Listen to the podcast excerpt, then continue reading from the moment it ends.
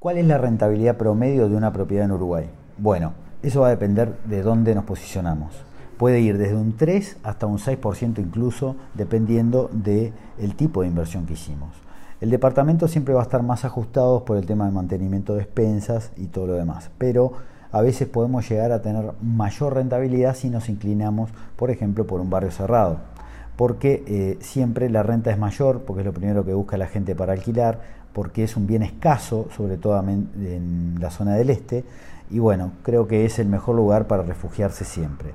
Em, si desean asesoramiento o que los acompañemos en, algún tipo de, de, consulta, estamos a su disposición por los canales acostumbrados www.location.uy. Muchas gracias.